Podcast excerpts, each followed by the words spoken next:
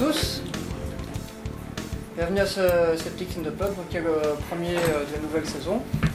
Et aujourd'hui, on accueille euh, Thomas Durand, qui est docteur en biologie et que vous êtes sans doute euh, nombreux à connaître parce qu'il co-réalise et co-anime l'émission qui s'appelle La Tronche en biais sur YouTube. Si vous ne connaissez pas, ben, c'est l'occasion de découvrir. Donc, La Tronche en biais, c'est une chaîne sceptique. Et aujourd'hui, on a invité Thomas pour parler de créationnisme et euh, plus spécifiquement du fonctionnement euh, des créationnistes. je laisserai développer sa question mieux que moi. Et voilà, j'en profite aussi pour dire euh, qu'il y aura donc, notre petite, petite habituelle si vous aimez la conférence. N'hésitez pas à faire un petit don, c'est ce qui nous permet d'inviter des gens comme Thomas qui viennent de l'étranger, de payer une partie de leurs frais. Et on a plusieurs invités étrangers cette saison grâce aux dons qu'on a eu l'année passée. Voilà, donc je laisse euh, Thomas présenter la suite. Merci beaucoup. Ben, merci de m'avoir invité euh, depuis l'étranger lointain. Euh, donc, je vais vous parler d'anti-évolutionnisme et de conspiration, alors surtout d'anti-évolution, parce que le côté conspiration, je ne suis pas du tout expert. Vous verrez que je vais essayer de vous montrer qu'il y a des, des, des corrélations entre les deux. Donc, euh, en une image, pour vous résumer un peu la, pensée créationniste très vite, le finalisme, c'est l'idée qu'il y a forcément un but à, tout ce qu'on voit dans la nature. Donc le finalisme, c'est quoi? C'est dire que l'arbre a des racines pour enjamber le trou. Et le créationnisme, c'est dire qu'il bah, n'a pas pu faire ça, tout seul, l'arbre. Donc forcément, il y avait un créateur au départ. Hein, ça vous résume un peu l'ensemble de la pensée. On reverra l'image à la fin et on verra le lien avec le, avec le conspirationnisme. Alors, au niveau de l'anti-évolutionnisme, alors utiliser ce mot-là parce que ceux qui refusent la théorie utilisent le mot évolutionniste pour parler des, gens qui défendent la théorie, comme s'il y avait des gravitationnistes ou des atomistes pour défendre les théories. En fait, il n'y en a pas. L'évolutionniste n'existe pas, mais les anti-évolutionnistes l'utilisent. Du coup, j'utilise le mot anti-évolutionniste pour me moquer d'eux, hein. parce qu'il n'y a pas de mot en fait, il n'y a pas de mot pour désigner les uns les autres. Donc, par défaut, je vais utiliser ce, mot-là. En revanche, on a des sciences évolutionnaires ou évolutionnistes. Bon, évolutionnaire, c'est plus. Euh, plus utilisées, qui elles sont des, sciences, donc on a bien une théorie. Donc l'évolution, c'est bien une théorie. Sauf que le mot théorie, il ne faut pas se, laisser influencer par tout ce qu'on entend. Une théorie, c'est pas une hypothèse, c'est pas une devinette. Une théorie, c'est une construction euh, théorique, une construction euh, intellectuelle. C'est un modèle du monde. Donc quand on vous dit euh, ça, ça n'est qu'une théorie, en fait, c'est un compliment. Il n'y a pas plus solide qu'une théorie en science. Hein. Euh, théorie d'évolution, gravité, théorie d'atomes, c'est les théories, tout ça. Donc l'évolution est bien une théorie et c'est une très bonne chose pour l'évolution. Et donc je me suis amusé euh, à regarder un peu ce qui existait dans, la, galaxie des, créationnistes, à voir comment on peut les, classer les uns par rapport aux autres. Donc j'ai fait ce qu'on fait en, évolution, un arbre phylogénétique, pour voir un peu comment euh, il s'organise. Donc d'un côté on a donc le fixisme, qui est l'idée que la nature existe telle qu'elle est, qu'elle a toujours été comme ça et qu'elle sera toujours comme ça. Et le fixisme, notamment, c'est ce qu'on a chez ceux qui pensent que le, climat ne change pas. Parce que dans la tête, on dit la nature est faite comme ça, la nature est faite pour que l'homme soit présent sur Terre, et par exemple ça change. Hein. Alors à l'inverse, on a le transformisme, qui est l'idée que bah, ça a changé dans le passé, donc on a tout plein de fossiles qui nous montrent que ça change, mais des gens ne veulent pas y croire. Donc du côté du fixisme, on a euh, une approche théiste importante. Donc le théisme, c'est l'idée bah, qu'il y a un créateur, et que c'est un créateur qui a donné l'impulsion au départ, et après il était là encore. Donc il était toujours présent pendant la création, et encore à la il intervient dans, le monde réel. Et dans cette vision fixiste théiste, on a les créationnistes euh, pur sucre, on a les créationnistes terre jeune, donc là ça c'est des pires, hein, on va dire, c'est ceux qui croient que la Bible, on va prendre les, chrétiens, c'est ceux qui pensent que la Bible est vraie, est littéralement, donc on a eu une création en six jours, le monde a 10 000 ans, etc. Les dinosaures et les hommes ont vécu ensemble, Jésus était leur pote, etc. On a un autre type de créationnisme théiste, c'est le créationnisme terre vieille. Alors eux, ils se disent, bon, on ne va pas passer par des blaireaux, on a des fossiles. On a une datation euh, avec la radio de datation, on, a des données de la cosmologie. On sait que l'univers il a 14, 13,7 milliards d'années. Donc on va prendre ça en considération et on va interpréter, on va dire que les 7 jours de la création, en fait, c'était une allégorie. Donc là, on a un degré d'accommodationnisme avec la science. Quand on veut être encore plus accommodationniste avec la science, on est créationniste déiste. Voilà, c'est tout peinard, tranquille, on a, on craint rien parce que là c'est la passion de repli. Donc le créationniste, c'est celui qui pense qu'il y a une création, et le déiste, à l'inverse du théiste, il pense qu'il y a une entité qui a donné euh, naissance à l'univers, mais c'est tout. Dieu, après, il est parti en vacances, il fait, ce qu'il veut. En tout cas, il n'a jamais communiqué rien de, ce qu'il veut, donc on, peut croire tout ce qu'on veut sur lui. À tel point qu'on peut être créationniste, théiste et transformiste. Parce qu'on peut très bien imaginer que Dieu a tout implanté, a, tout créé, et qu'il avait prévu que ça change. Donc, c'est totalement irréfutable. Donc, c'est la position la plus solide et la plus fausse. Parce qu'on ne peut rien en dire, ni en vrai, ni en faux. Donc voilà. Et puis, du côté des transformistes, on a, donc toujours, du point de vue euh, créationniste, mais transformiste, on a l'intelligent design ou l'évolution euh, théiste, qui est en fait l'idée qu'en effet, il y a évolution, puisqu'on ne peut pas nier qu'il y a des fossiles. Euh, en effet, l'homme et le singe ont une parenté. En effet, l'homme descend des, ancêtres des singes, mais c'était programmé. C'était prévu dès le départ. Et on a dans le génome humain toutes les traces, enfin les, preuves qu'il y avait un programme dès le départ. Et donc, c'est pas du tout une interaction entre le génome et l'environnement, et puis euh, un jeu aléatoire avec, la sélection. C'était dès le départ, on avait un créateur qui avait décidé qu'on irait ici et on est là. Ça tombe bien. Et encore plus euh, en accord, plus on descend, plus on se rapproche de la science, d'une certaine manière, encore plus en, accord avec ce qu'on sait ou ce qu'on croit savoir du monde réel, on a la pensée famille dirigée. Donc la pense permis, c'est l'idée que la vie vient de, l'espace. Donc il y a des théories scientifiques sérieuses qui disent qu'on peut imaginer que Mars a eu une vie avant la Terre, qu'il y a eu des impacts météoriques qui ont éjecté de la matière et que la Terre aurait été ensemencée par ces, par ces choses-là. C'est possible. Mais dirigé, ça veut dire qu'on a un extraterrestre qui est venu sur Terre. Voilà, vous avez le film Prometheus, film exécrable, mais qui illustre bien cette chose-là. Et ça, la pensée Fermi, elle accepte les datations, elle accepte tout ce qu'on voit en, termes de fossiles, elle accepte la, génétique. Sauf que là, bah, c'était prévu, mais pas par, Dieu, encore que, mais par des itiers. Alors eux, d'où ils viennent, bah, ça c'est le même problème, vous, reportez le problème, parce qu'on sait pas, et puis eux-mêmes, peut-être qu'ils viennent de, quoi ça. Donc, en gros, ça n'explique rien. Mais c'est sympa et ça, donne des films euh, euh, au cinéma. Entrez, je vous en prie. En plus, on les connaît. Voilà, donc, tout ça, en gros, vous avez là l'arbre des relations entre les différents types de pensée créationnistes. Alors ce qui est intéressant, c'est de faire une pause là, de dire qu'est-ce qu'ils ont en commun? Ah, d'abord, avant de voir en commun, du côté du transformiste, on a la vision un peu plus rationnelle de la théorie d'évolution avec Darwin, etc. Machin. Aujourd'hui, je ne vais pas en parler. Alors s'il y a des questions par rapport à ça, je veux bien essayer d'y répondre. Je ne suis pas expert non plus euh, totalement. Euh, on va essayer, mais on va s'intéresser aux autres là, et voir ce qu'ils ont un peu en commun. Alors d'après vous, qu'est-ce qu'ils ont en commun tout cela? Oui? Ils font appel à plus d'hypothèses euh, qu'ils n'en raisonnent. D'une part, oui, c'est vrai. Il y a une hypothèse en particulier. Un agent extérieur. Il y a une entité qui décide comment le monde est organisé. Donc on a un projet, une volonté et une entité qui décide de tout. Donc ça, il faut retenir, ça va être l'élément clé de, tout ce que je vais raconter. Vous prenez des notes voilà, donc tous les créationnistes ont en point commun qu'ils croient qu'il y a un projet, donc une volonté, donc une entité qui a décidé comment le monde veut être aujourd'hui. Or, la, biologie, c'est quoi? Si on, remonte à ce que disait Darwin, ce que Darwin a, prouvé, c'est que la biologie, lorsqu'on regarde vraiment ce que c'est et, ce que la science nous permet de découvrir d'année en année, c'est la destruction du, design. En fait, on a une apparence de design dans la nature. Les arbres ont des feuilles pour capter la lumière, on dirait. Euh, ont des racines pour être dans le sol ou pour enjamber les trous. Mais en fait, ça c'est une illusion. Et Darwin a dissolu ça. Ok Ce que Darwin a montré, c'est qu'en fait, c'est la mort qui décide de tout. La sélection va éliminer les individus et ceux qui survivent, bah, forcément, c'est ceux qui sont adaptés. Donc tous ici dans la salle, un truc qui, va vous faire exploser la tête, si on, remontait votre arbre généalogique, tous vos ancêtres ont survécu. Jusqu'à ce qu'ils puissent se reproduire. Et eh bien mine de rien, c'est l'exception vous êtes l'exception par rapport à la règle dans, l'univers. Sur, Terre, la plupart des vivants sont morts avant de devoir se reproduire. Donc bravo, je vous félicite. Donc, et deuxième chose que détruit la, biologie, c'est l'idée que l'humain est spécial. Au départ, on avait l'homme au-dessus de la nature, et puis la nature était là pour nous servir, donc on avait l'homme au milieu, là, tout petit, puis des animaux.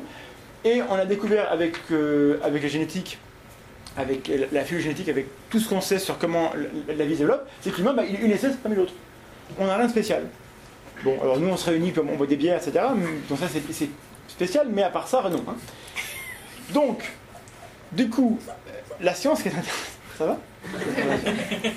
Donc, la science, en fait, ça constitue à contrarier nos intuitions. On a toutes des intuitions, Et quand on fait une découverte scientifique, en fait, c'est juste quand on s'est dit, ah non, en fait, on avait tort. Donc la science, ça marche en, nous montrant qu'on a tort d'avoir des intuitions.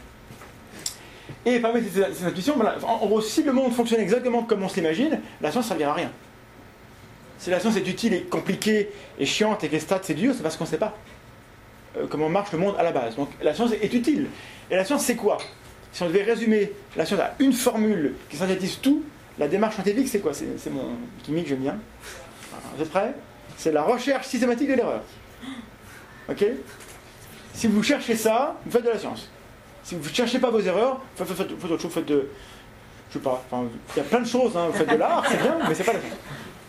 Ok, donc, et cette démarche-là, je vais vous montrer pourquoi c'est important. On va faire ensemble l'expérience de différentes erreurs. Je vais vous montrer une image et on va tous ensemble faire une grosse erreur. Vous êtes prêts? Alors, combien est-ce de couleurs sur cette image? Je suis comme vous, je vais répondre 4. On a bleu, vert, orange, rose. Ou fuchsia, ou parme, ou les- les- mesdames sortent mieux que moi, je sais pas. les- les- Tout le monde dit 4 ou pas? Sauf ceux qui connaissent. Bon, soyez honnête avec votre œil, il voit quoi? Votre cerveau, il voit quoi? Il voit, il voit. Bon. On va zoomer. On va regarder là-haut, la zone verte, et en bas, la zone bleue. On va les rapprocher. Manque de bol, c'est les mêmes. Donc votre cerveau, en fait, c'est pas du tout une caméra qui, vous- qui pourra vous dire là j'ai telle valeur pour la couleur et là j'ai telle valeur, et vous dire en gros là bah, je vois du bleu, là je vois du vert. Mais c'est totalement faux. ouais. On voit bien que le vert qui est là et le bleu qui est là, c'est la même couleur. Il n'y a, aucune différence. ok? Déjà, votre œil vous ment. Enfin, votre cerveau vous ment par rapport à, ce que dit votre œil. Et là, par exemple, autre euh, exemple assez connu, on a des cases vertes, des cases blanches, des cases fuchsia, des cases rouges. Ben non, les cases rouges, en fait, elles sont fuchsia aussi. Donc il n'y a que deux couleurs. Il y, a, il y a vert, fuchsia et blanc. Et pourtant, vous voyez des couleurs différentes. Ok? Donc il y a une différence entre ce que vous percevez et ce que vous comprenez. Et rien que ça, ça veut dire qu'il se passe dans votre cerveau tout un tas de processus, de, mécanismes entre la perception et ce que vous voyez. Et vous, ça, c'est- transparent, on voit pas. On a l'impression qu'on voit directement les choses et c'est évident. Euh, C'est pas la même couleur. Donc votre intuition vous ment. Et la science est là pour vous dire, bah, si je, fais une expérience et que je rapproche les choses, et ben c'est la même couleur. Voilà en quoi l'erreur est importante. Et alors, dernier exemple, tout le monde voit les spirales. Il n'y en a pas. Voilà. Si je regarde ça, on voit bien qu'on a un cercle noir et blanc, un cercle bleu. Si je joue dedans, pareil, on a toujours un cercle, on a encore un cercle dedans, voilà. Dedans, c'est bah, toujours un cercle, et en fait, on n'a que des cercles. Il n'y a pas de spirale. Et pourtant, on voit une spirale. Ok? Donc voilà, c'est des illusions d'optique assez connues. Ah, et alors, un dernier exemple d'illusion. Le cercle orange au milieu ne change pas de taille. Et comme on est habitué, nous, à voir des objets pour de vrai dans la nature, quand on a des objets qui se déplacent et un qui, qui, enfin, certains qui, se- réduisent, en général, c'est que l'autre se rapproche. Parce que l'environnement, c'est les bleus, et ce qu'on voit, c'est l'orange. Donc on n'est pas adapté, nous, pour voir des choses sur un écran. On n'est pas capable de lire ce qui passe sur l'écran. On lit ça comme si c'était dans, dans- dans le monde réel. Et de telles erreurs se reproduisent un peu partout. Il y a des choses qu'on voit et qui n'existent pas. Et donc, euh, alors, on, pour- on pourrait dire que ce n'est pas possible. On, a une théorie d'évolution qui nous dit que euh, est le produit de l'évolution. On est quand même euh, à ce stade-là. Euh, on, peut se fier quand même par rapport à des, des, hein, comme ça. Voilà, on est au sommet de l'évolution. Bon, bref. En tout cas, on est à l'extrémité actuelle de la branche de notre famille. Et on est a priori ce qu'il y a plus gens sur Terre. Avec les dauphins et les soies.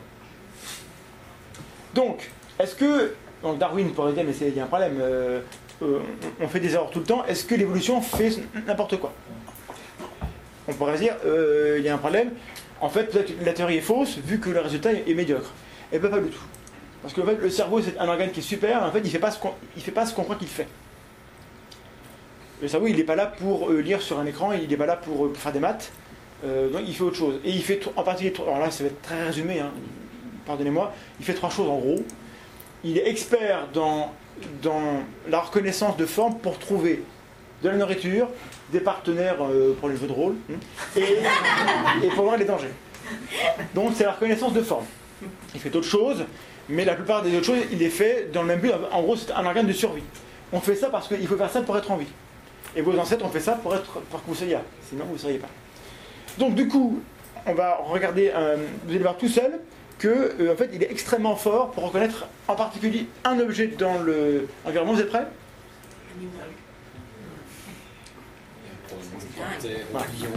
Donc là, d'accord, il n'y a pas un seul visage sur l'écran. Et pourtant, tout le monde en voit, même là. Là. C'est le plus dur. Là, c'est en profil. Ouais. Le profil, c'est plus mais de face, dès que vous avez euh, deux malheureuses taches là, voit un.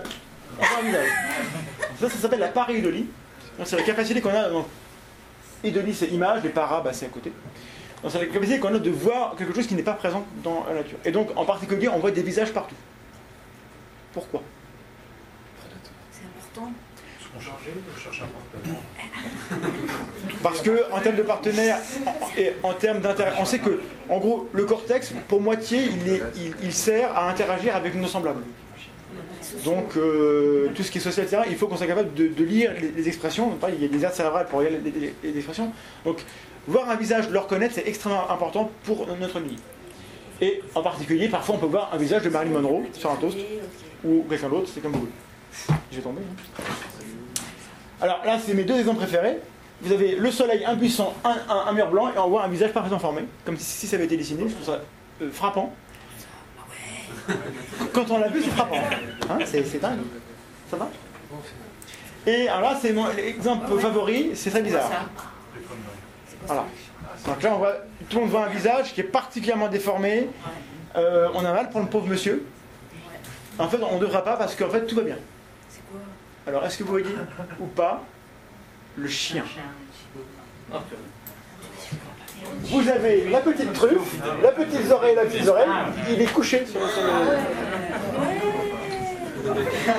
Mais comme j'ai parlé de visage pendant des minutes, bah là on voit un visage. On est d'accord que il n'y a pas de visage. hein. Donc votre cerveau vous ment. Votre cerveau reconstruit la réalité. C'est bon? Personne n'est en retard? Je passerai dans les rangs pour vérifier les cahiers. Donc, désolé, j'ai fait avec ce que j'ai. Je trouve que l'image est bien. hein. Et donc, le cerveau choisit la manière dont il va lire le, le monde. Et donc il y a une expérience en, en particulier qui est intéressante. On a des gens qui ont ce qu'on appelle, j'oublie le nom, comment ça s'appelle? Mais, mais le, le nom, la, la, la calose- calosectomie? Ouais. Le corps calleux qui est coupé en deux ou qui est inexistant, ça peut arriver chez certaines personnes, et parfois on, même, on les coupe lorsque les gens sont épileptiques pour les, les soigner. Donc c'est la zone qui fait communiquer les hémisphères droite et gauche, donc on a des gens qui ont dans leur crâne deux hémisphères qui ne communiquent plus.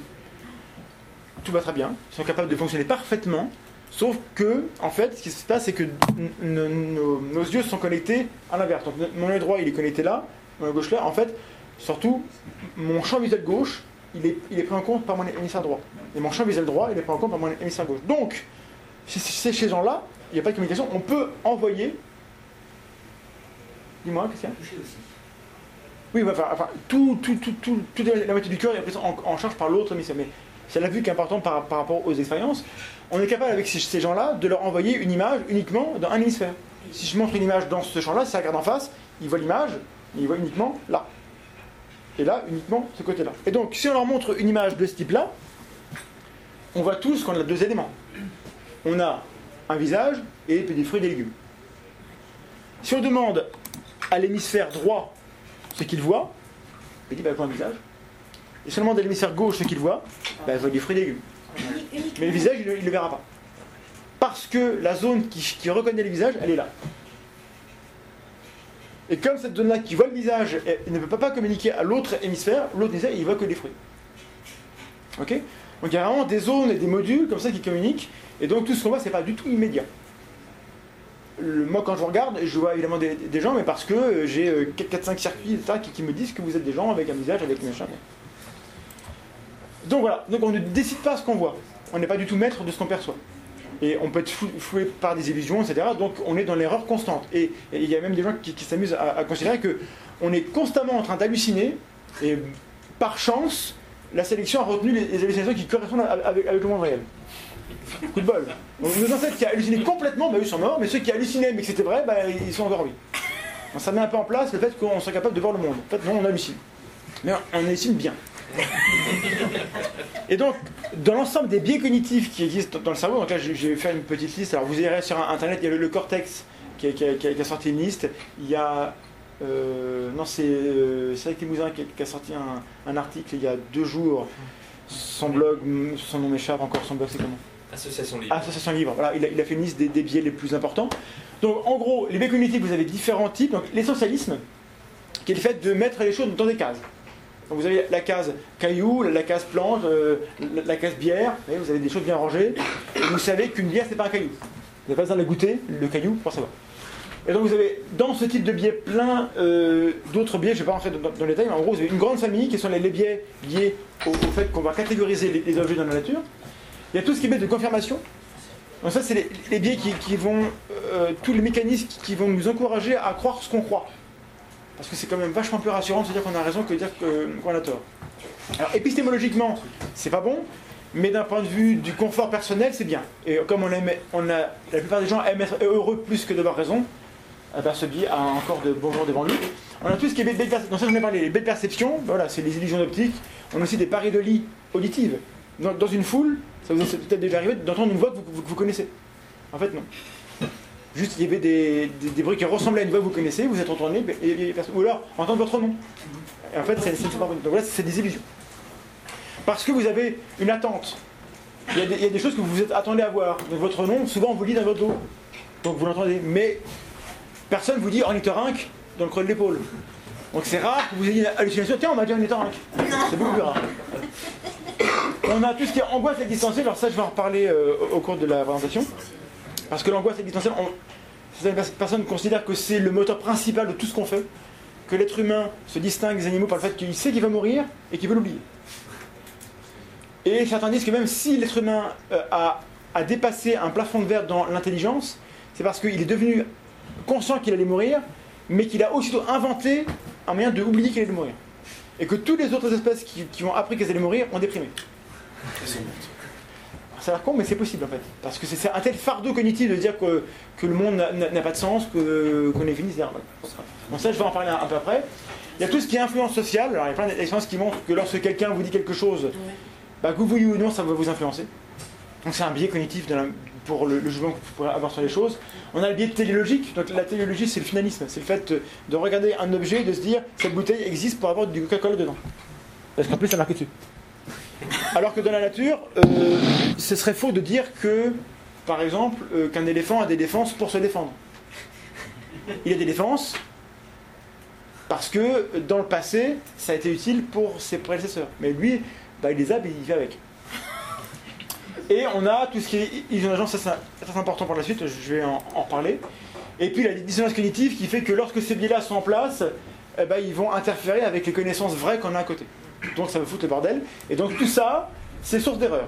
Alors, ça peut aussi être source de bonne perception.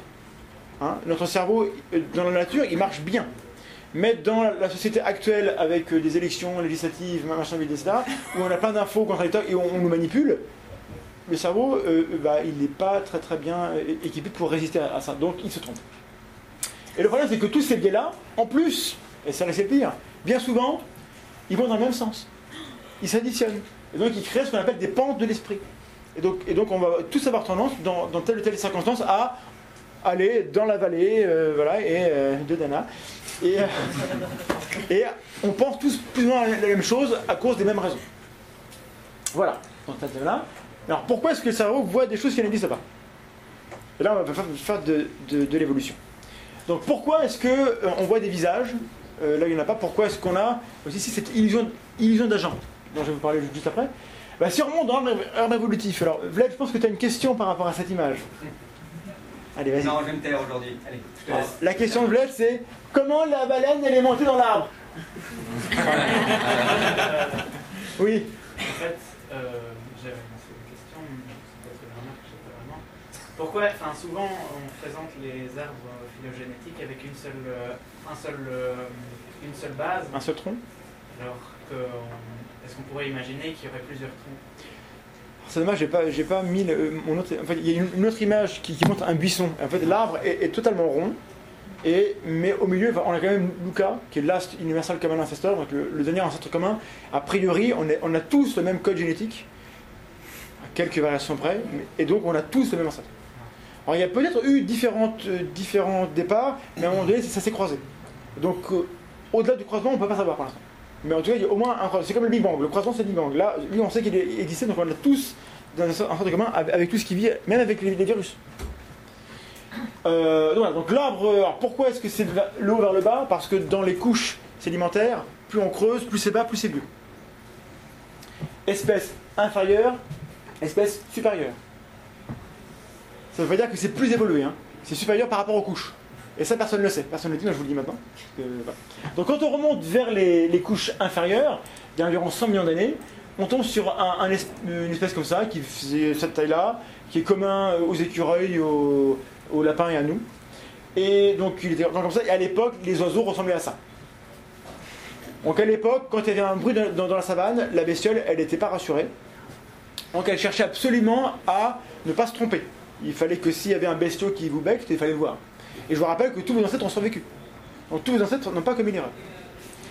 Donc, la bestiole euh, est dans une situation où lorsqu'elle entend un bruit, il y a deux possibilités. Soit à vos souhaits. Donc, perception, soit elle perçoit un danger, soit elle n'aperçoit pas, et dans la réalité, soit il y a un danger, soit il n'y en a pas. Donc on a quatre cas de figure. S'il n'y a pas de danger dehors, et si je ne perçois pas de danger, je n'ai absolument rien à dire, parce qu'il n'y a pas de danger. Si je perçois un danger et qu'il n'y en a pas, bon bah c'est une fausse frayeur. Au pire, je lâche mon sandwich, euh, bon ça me coûte un peu, mais je suis en vie, je peux me reproduire, il n'y a pas de problème. S'il y a un danger et que je le vois, je peux prendre des mesures, je m'enfuis, je me bats, je, réagis. Et maintenant, alors, le cas problématique, s'il y a un danger et que je ne le vois pas. Alors ce cas de figure ne s'est jamais produit. hein. Il y a environ au moins 60 millions d'années entre les deux. hein, c'est une image. hein, Donc, si on traduit tout ça, d'abord là c'est le faux positif et là c'est le faux négatif. Donc c'est deux erreurs possibles. qu'on peut faire. D'un point de vue darwinien, le faux négatif, qu'est-ce qui se passe? Bah, Vous êtes mort. Euh, merci d'avoir joué, c'est terminé. Darwin ne fait pas de, de rattrapage au second semestre, donc c'est-. Si maintenant euh, vous voyez un danger là il n'y en a pas. Bon, bah alors ça peut vous coûter un petit peu, mais globalement, vous êtes encore en vie et vous pouvez transmettre vos gènes. Vous avez gagné. Donc tous ceux qui voient des choses alors qu'il n'y a, rien dans la nature, bonjour, euh, ont gagné au jeu de l'évolution. Et ça, ça explique pourquoi on voit des visages partout. Parce que euh, on a un système de détection d'agents hypersensibles. C'est-à-dire qu'on va toujours avoir tendance à inférer que s'il se passe quelque chose, si un sac tombe, c'est quelqu'un l'a- l'a fait bouger. Ou alors c'est qu'il y a un fantôme. En tout cas, il y a un truc. Ça ne peut pas être le hasard. Nos ancêtres qui pensaient que c'était le hasard sont morts, bien sûr. Donc ceux qui pensent que c'est pas le hasard ont raison de penser que c'est le hasard parce que c'est un avantage sélectif. Donc on a tous dans le cerveau enfoncé très fort le fait que quand il se passe quelque chose que je ne comprends pas, a priori, c'est quelqu'un l'a fait. C'est super important ça. C'est super important. Et on marche tous comme ça. Mais pourtant, il y, a, Pensez au lien avec les, les hein. il y en a la moitié dans, dans le- les cases qui, qui avaient raison, y avait un vrai danger. Oui, mais euh, de- des, fois, on- des, des fois ça marche. Mais, mais eux, ils sont tous morts. Enfin, pas tous, mais en tout cas, ils ont beaucoup plus de, chances de mourir que cela. Donc, fatalement, dans la population finale, génération N plus 1, ceux qui sont promis, c'est ceux qui se méfient de tout. Donc, les paranoïaques, en fait, ont- raison depuis des milliards d'années. Donc, bah, c'était mon image. Ah, j'ai- raté ma. Donc, on a un, système, voilà, on, a une tendance à détecter de l'intention partout, parce que ça a gardé nos ancêtres en vie. Maintenant, la théorie de l'esprit, qu'est-ce que c'est? Donc nous sommes, nous, une espèce très sociale, et euh, nous et les grands singes, et peut-être les éléphants, et peut-être les baleines, etc. On a ce qu'on appelle un module de théorie d'esprit. Alors, je vais vous dire pourquoi. On, va dire ça, en fait, c'est quelque chose qui se met en place chez l'être humain vers 4 ans. J'ai un psychologue dans la, dans la salle, pas 4 ans. En gros, on montre aux enfants une bande dessinée. Alors, voici Sally, voici Anne. Sally a un panier. Anne a une boîte. Sally a une bille. Elle met sa bille dans son panier. C'est bon, monsieur? Sally sort de la, de, de- la salle. Donc, la bille est dans le panier. Anne voit euh, Sally sortir, elle prend la bille du panier et la met dans sa boîte. Elle s'en va, et quand Sally revient, où est-ce qu'elle va chercher sa bille? Dans le panier ou dans la boîte? Alors, les enfants en très bas âge savent que la bille, elle est dans la boîte. Donc, il est dans la boîte. Les enfants un peu plus âgés savent que Sally, elle sait pas que la bille est dans, est dans la boîte. Donc, il aller dans le panier. Ok? Donc, le module de théorie de l'esprit, c'est un module qui nous permet à nous de savoir ce qui est dans la tête de Sally. On est capable d'inf- d'inférer, voilà, je sais quelle info est là que moi j'ai et qu'elle n'a pas. Donc par rapport aux infos que j'ai et qu'elle n'a pas, je sais ce qu'elle va faire. Donc on a accès à la vie interne. Et mine de rien, c'est- énorme. C'est-à-dire que je sais que tous autant que vous êtes, vous avez un, euh, un job, vous avez des envies, des, des besoins, etc. Machin. Euh, Peut-être que ça vous fait chier. Enfin, je, je sens, je sens. Et donc, euh, on a donc accès à quelque chose qui n'est pas visible. On a accès à un monde invisible. C'est ce que j'ai dit. Et les animaux, même celui-ci qui n'a pas l'air très, intelligent, ils sont capables, les grands singes, de différencier un acte volontaire d'un acte accidentel. Ça veut dire qu'ils ont bien compris que il y avait une entité invisible qui a voulu ce qui est arrivé. Et ça, c'est extrêmement important. Parce que ça veut dire que. On... Je recommence. Il faut associer ça au fait que, en, en- en tant qu'être humain, et, dès un- euh, le plus jeune âge, on, a fait des, expériences, on a montré que on a beaucoup de mal à. On peut concevoir que le, que le corps meurt, ça, on n'a pas de problème. Mais la, partie invisible qu'on ne voit pas, quand quelqu'un meurt, on pense encore à lui. On se rappelle comment on a interagi. Or, on- n'a pas interagi avec son corps, sauf dans des cas particuliers, pour jouer au foot. Mais on a interagi avec sa, avec sa, psyché, avec ce qui l'animait. Animé, anima, c'est l'âme déjà. Donc l'idée d'âme est, est, est forcément présente dès l'instant qu'on fait la distinction entre la personne physique et ce qu'il y a dans la tête. Et donc, le dualisme, c'est ça. C'est l'idée qu'on a un monde physique et puis un monde des idées. Et que les deux, il y a un monde qui est invisible, et c'est le monde invisible qui est important. Parce que dans le monde réel, on meurt. Alors que dans le monde invisible, on n'a jamais vu une âme mourir. Donc, on a l'idée là-dedans que l'immatériel est prééminent. Et Aristote et Platon pensaient que le monde des idées existait pour de vrai et que le monde réel venait après. Euh, voilà. Et donc l'invisible domine le visible. Et encore une fois, pensez aux conspirationnistes. Donc chez les créationnistes où on croit à l'existence de l'âme, puisqu'en général ce sont des gens qui croient en Dieu, on a toutes ces idées-là qui sont renforcées par le système de croyance.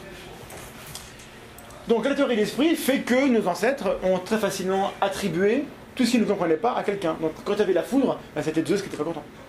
Quand on avait des, des ouragans ou des tsunamis, alors le tsunami par exemple, enfin là, là c'est en Asie, mais aux États-Unis, lorsqu'on a un ouragan, c'est parce que les États-Unis ont accordé le mariage aux homosexuels.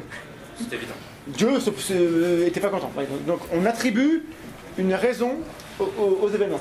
Les éclipses, à une certaine époque, on pensait que c'était des monstres dans, le ciel, enfin le dragon qui mangeait le soleil, etc. Et évidemment, les, éruptions volcaniques étaient totalement imprévisibles. Autant les éclipses, à un moment donné, on s'est rendu compte que mathé- mathématiquement on pouvait, autant les éruptions, il a fallu attendre très, très récemment avant de comprendre ce qui se passe.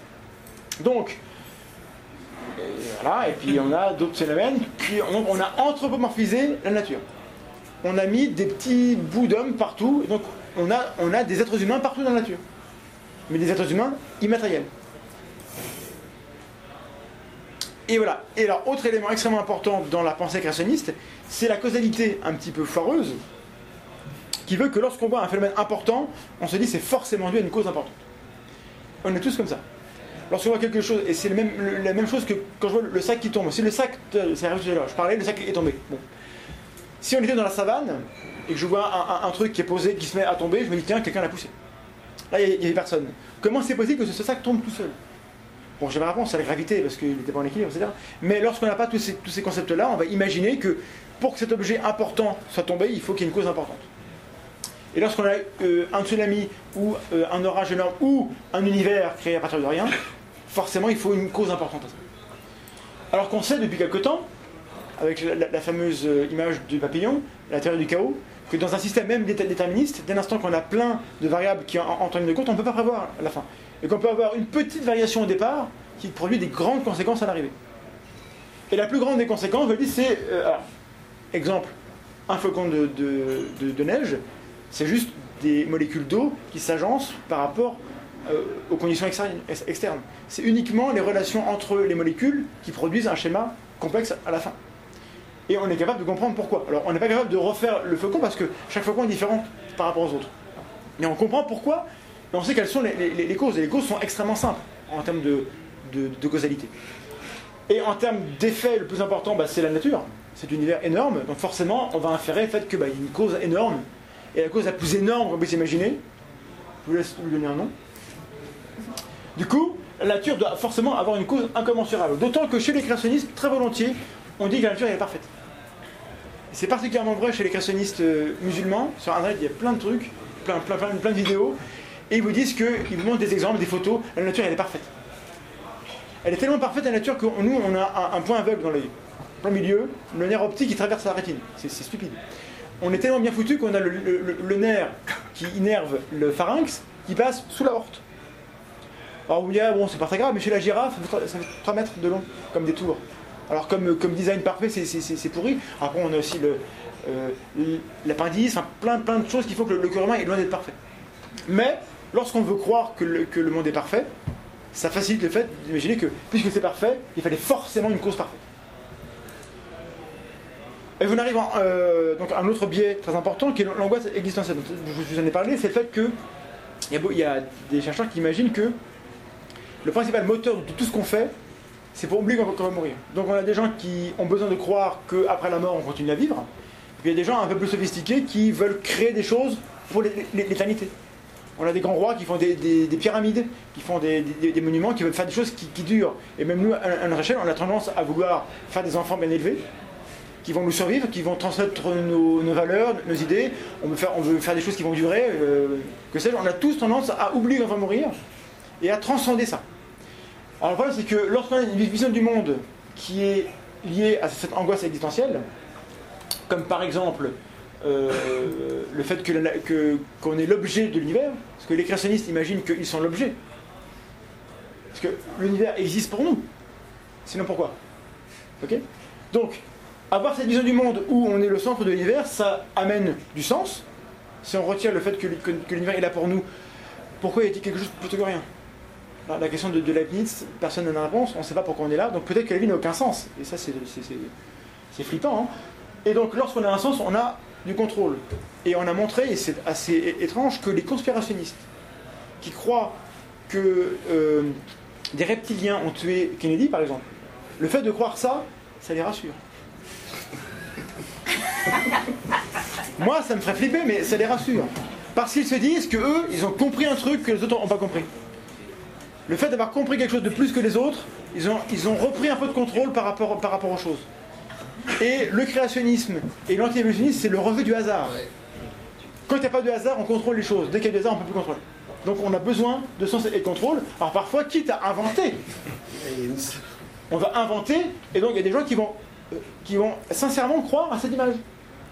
Dans la Bible, il est écrit qu'il y a des milliers d'années, il y avait une race de géants. Alors on vous bricole une image faite sur, Photoshop, euh, très très c'est dégueulasse en plus. hein. Et les gens vont, vont partager ça sur YouTube en vous disant c'est bien la preuve. Il et on nous cache tout. Et dès l'instant qu'on ramène les, vrais éléments fossiles, etc., et qu'on montre que la, théorie actuelle elle est basée sur des faits, euh, il y a une mise en danger de la vision du monde. Et dès qu'on met en danger la, vision, du monde, qu'est-ce qu'on fait? On augmente l'angoisse existentielle. Quand on augmente l'angoisse existentielle, qu'est-ce qu'on a prouvé? On sait que ça renforce la vision du monde. Donc là, on est dans un problème. Là. On est dans un cercle vicieux. Dès l'instant qu'on met en danger la vision du monde de la personne, elle va se renfermer dans sa vision du monde. Faudrait que j'articule. Je, je me sens en danger, c'est pas. Donc vous comprenez que là, c'est un biais particulièrement vicieux. C'est le biais de confirmation associé à, l'angoisse e- existentielle qui fait que une fois qu'on est dedans, on ne peut pas en sortir. Les gens ne peuvent pas sortir du paradigme où euh, parce que sinon ils doivent oublier le sens et le contrôle. Et ça c'est flippant. Donc si je résume un peu tout ce que j'ai dit, euh, au niveau des, cré- des créationnistes, on a une entité qui décide de comment le monde est organisé. Ok? Ensuite, l'entité elle est invisible, cachée et irréfutable. C'est hyper important. Irréfutable, quand on dit à quelqu'un c'est irréfutable, on pense qu'on a, qu'on a un bon argument. En fait, c'est la plus faible des positions. Dès qu'on a un truc qui est irréfutable, il est ni vrai ni faux. Parce qu'on ne peut pas, le tester.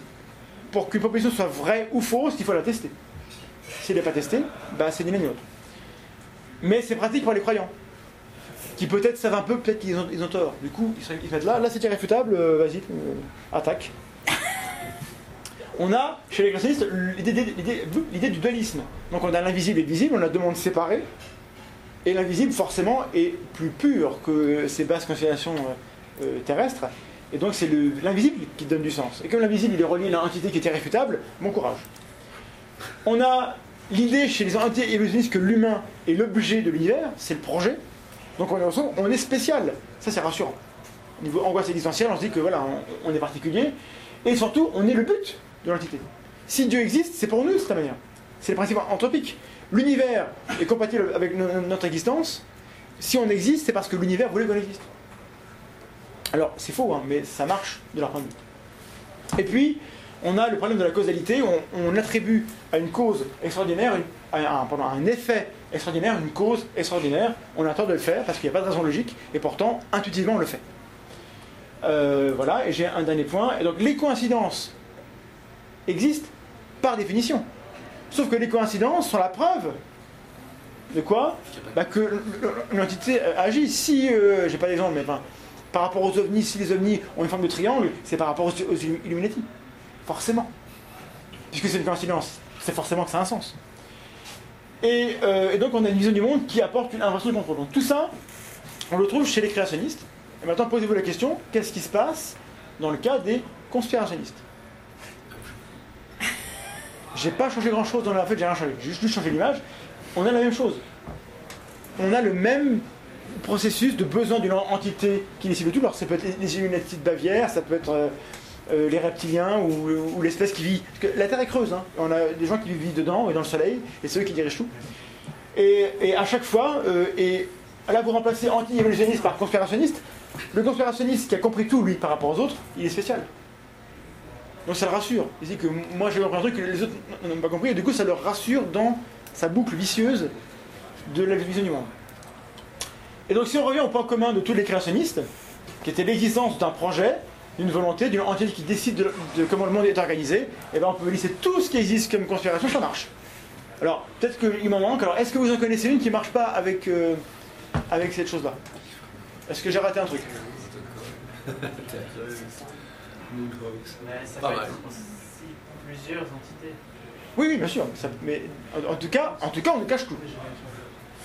Et donc, si je reviens sur. Alors, juste là, et, et malgré tout, on a raison. L'évolution est vraie, on a les fossiles, on gagne. Hein? Mais c'est pas suffisant pour ceux qui veulent y croire. Et donc, si je reviens sur cette image-là, on avait le finalisme, le créationnisme. Donc, l'arbre a des racines pour enjamber le trou, finaliste. Il n'a pas pu faire ça tout seul, donc forcément, il fallait qu'il y ait un créateur, donc créationniste. Et le conspirationnisme, c'est d'ajouter que on nous ment, on nous cache pourquoi il voulait aller en face du, trou. Mais c'est la même chose. On a des choses qu'on ne comprend pas et on, on rajoute des couches de compréhension fictive. Donc conclusion, la pensée conspirationniste slash créationniste, euh, bon, elle est bizarre, c'est vrai, mais elle est intuitive. Si on reprend comment le cerveau fonctionne, les pentes de l'esprit, etc., c'est normal de croire ça. C'est un peu- Et donc, parce que c'est l'intuition. Et l'intuition est un outil qui marche très très bien dans la nature pour rester en vie. Mais on ne veut pas que être en vie, on veut aussi avoir raison. On voudrait être sûr de, de- de ce qu'on croit. Et l'intuition est victime des biais. Parce que l'intuition fonctionne par des mécanismes auxquels on n'a pas accès, qui sont inconscients. On ne contrôle pas, c'est pas rationnel. Et comme c'est pas rationnel et qu'on a des biais, on a besoin de quoi? Qui est la, qui est, Parce que la science, c'est quoi C'est la recherche systématique, voilà. Vous avez compris. C'est fini.